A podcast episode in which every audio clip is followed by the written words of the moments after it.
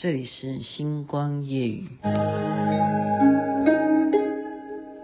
命运在今生写下了伏笔，梦境般与你不期相遇，你留下只在眼角标记，却忘记前世的约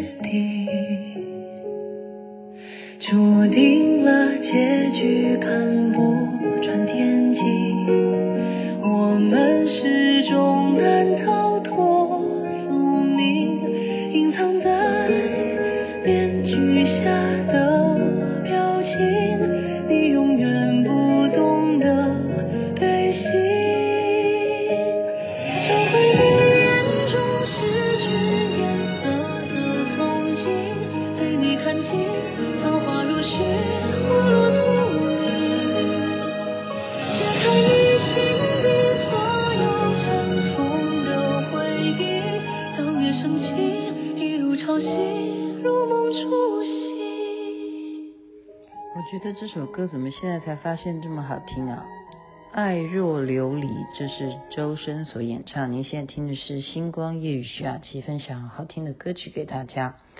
昨天的节目呢，很惭愧啊，就是书念的不够多嘛，而且听导游呢自己都没听清楚啊。听呃讲解的人，我昨天讲说杜甫的八卦啊，讲错了。因为我自己回去看我自己录音，就是我在录这个解说员讲话的时候，他说的不是杜甫啊，他说的是王维。好，王维喜欢玉真公主，所以昨天那个环境啊，杜甫草堂呢，呃，基本上他不是说只是。呃，怎么讲？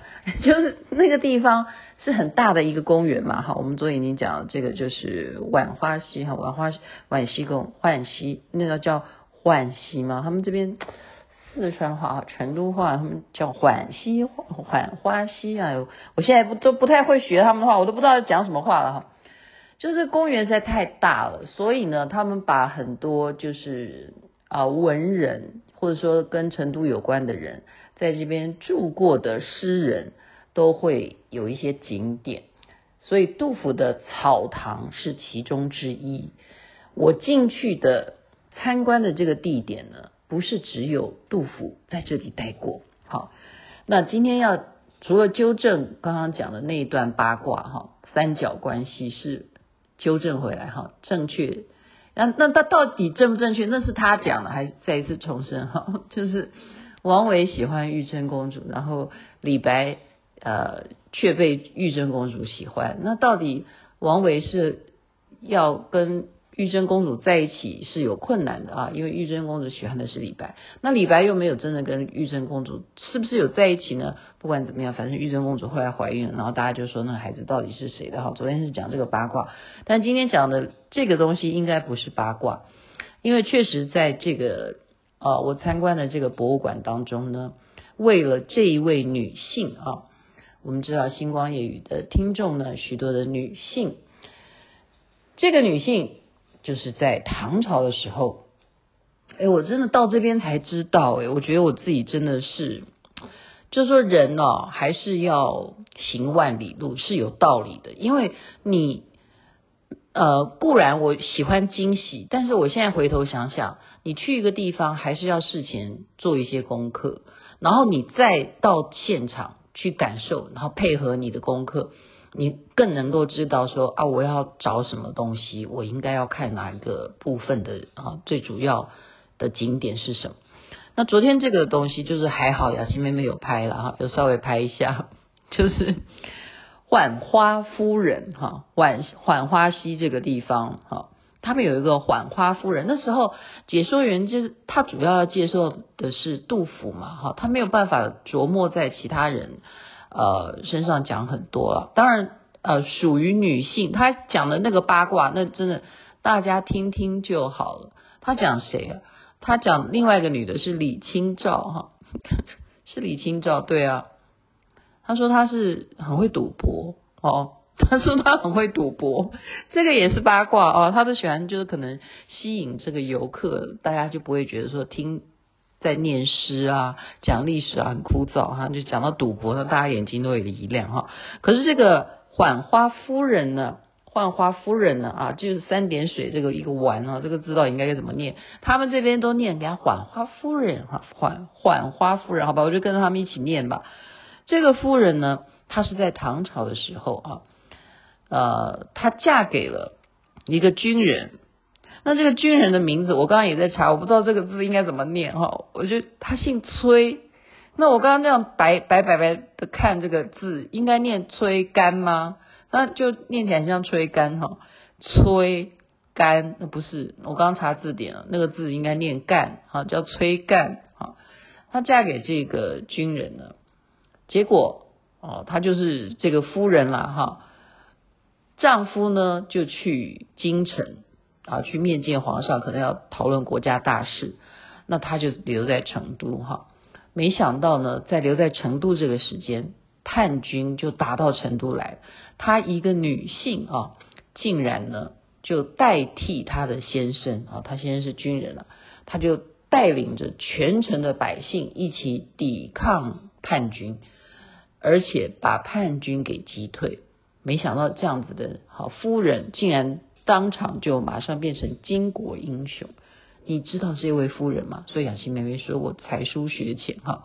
我根本没有什么学问啊，然后看了以后，赶快再来查查资料，就觉得说这个是有必要一提的。为什么呢？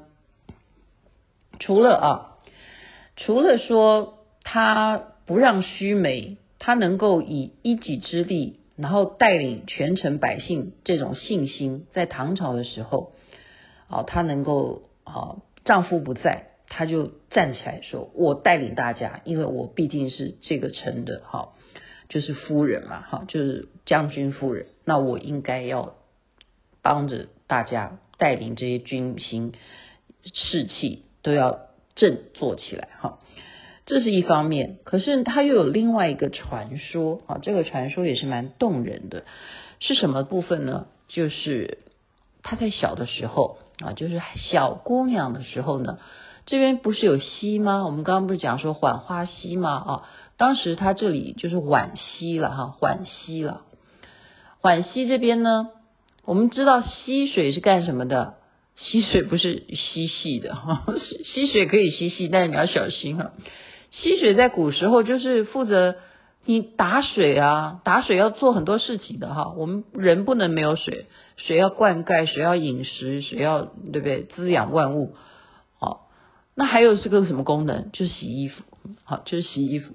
所以这个浣溪呢，这一个好，我们刚刚讲这个这个女的哈，这个女的 浣花夫人呢，她在啊，她姓于，于是于家的女儿了哈，就在溪边洗衣服嘛啊，固定的在那边洗衣服。这时候呢，就出现了谁啊？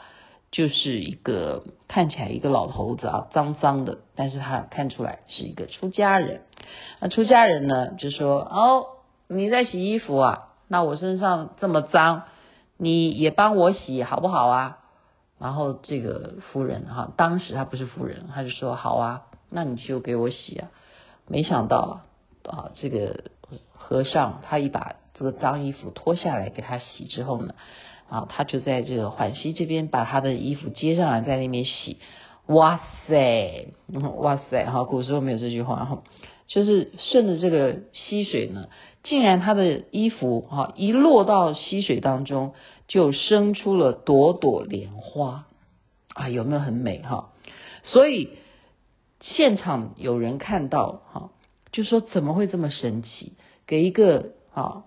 僧人洗衣服，那么破烂的衣服给他洗了以后，那这个女的不是这个女的是神仙，就是那个僧人是神仙哈，所以这个溪就立刻就有另外一个名称了，叫做百花潭，因为当时呢就生出了很多很多的莲花，OK，所以他这个传说，我觉得也是呃后人为了觉得要美化吧，哈，我基本上雅琪妹妹现在啊。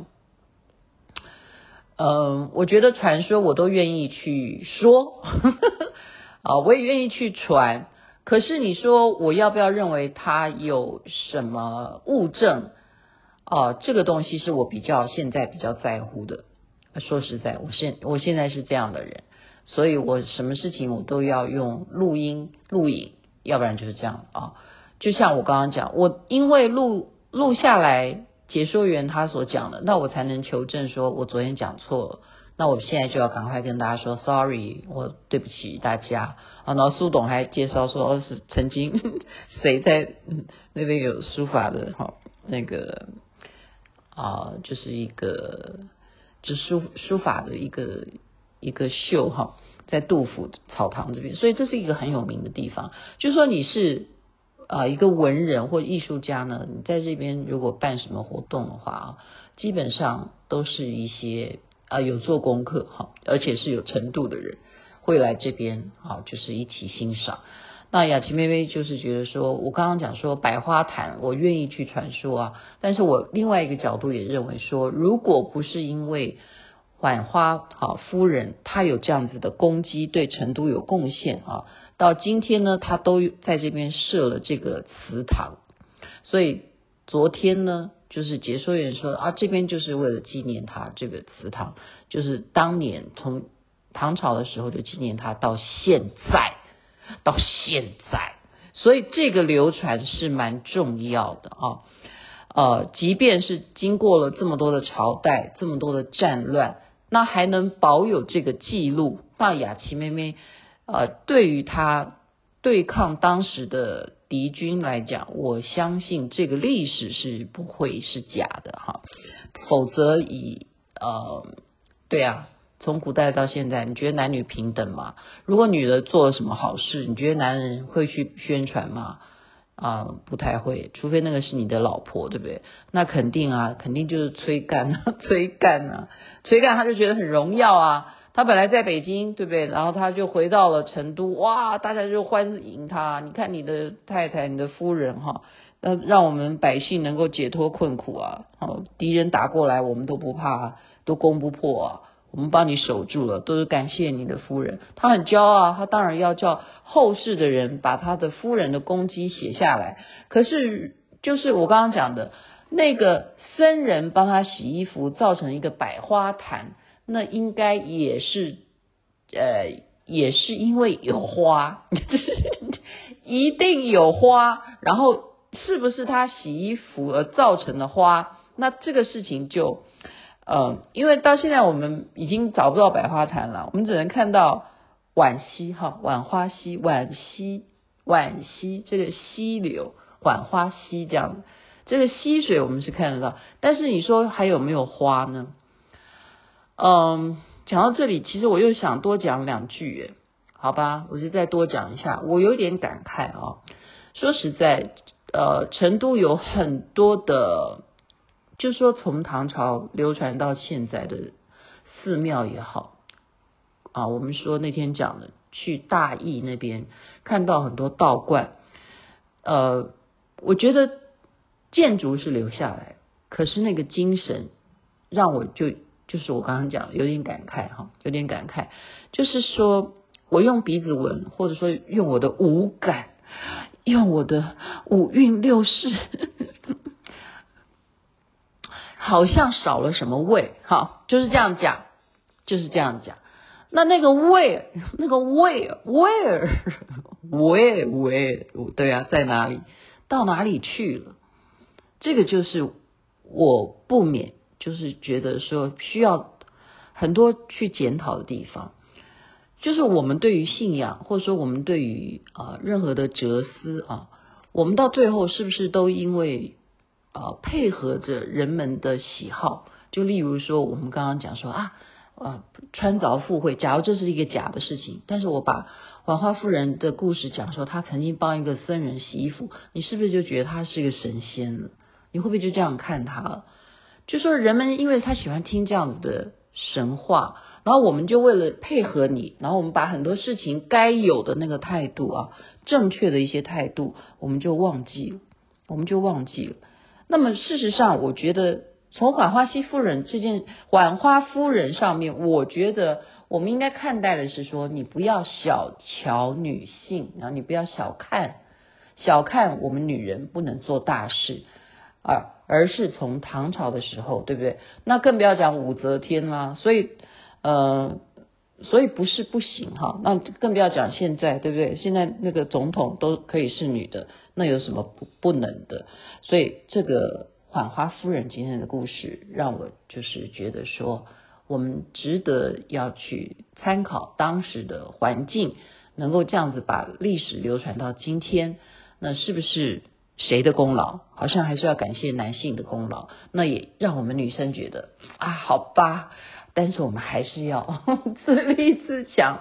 然后对于信仰的部分，我们也是还是要找到那个源头。那个源头原始的精神在哪里？OK，好了，就讲到这边，祝福大家身体健康，最是幸福。这边晚安，那边早安，太阳早就出来了。